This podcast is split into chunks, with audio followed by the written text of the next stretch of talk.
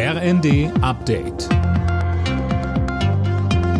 Stündlich neu. Auf den Punkt informiert. Ich bin André Glatzel. Guten Abend.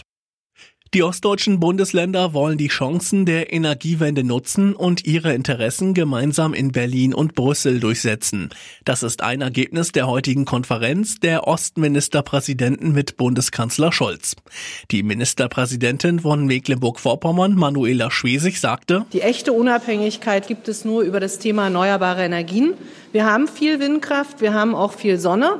Aber entscheidend ist die Speichertechnologie. Und da spielt Wasserstoff eine große Rolle. Und uns geht es jetzt darum, dass wir eine Interessenvertretung haben wollen. Und da haben wir uns heute verständigt, wir schließen uns zusammen. Das ist was ganz Konkretes, wie ostdeutsche Interessen gebündelt werden beim Zukunftsthema Wasserstofftechnologie.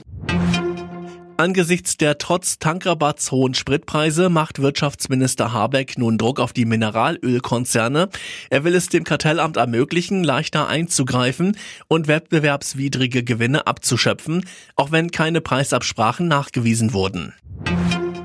Als Reaktion auf den russischen Einmarsch in der Ukraine richtet das Verteidigungsministerium in Berlin ein zentrales Führungskommando für die Bundeswehr ein.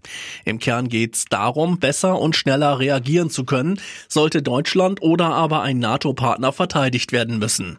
Auch um Amts- und Katastrophenhilfe soll sich das Führungskommando in Berlin kümmern. Hier ist man im Krisenfall auch näher dran an den Entscheidern der Bundesregierung. Im Saarland hat ein Mann sein Auto nach einer Panne über die Autobahn geschoben. Offenbar nicht ohne Grund. Als die Polizei eintraf, stellte sich heraus, dass der Wagen weder zugelassen noch versichert war. Außerdem hat der 29-Jährige keinen Führerschein. Er hat jetzt ein Strafverfahren am Hals. Alle Nachrichten auf rnd.de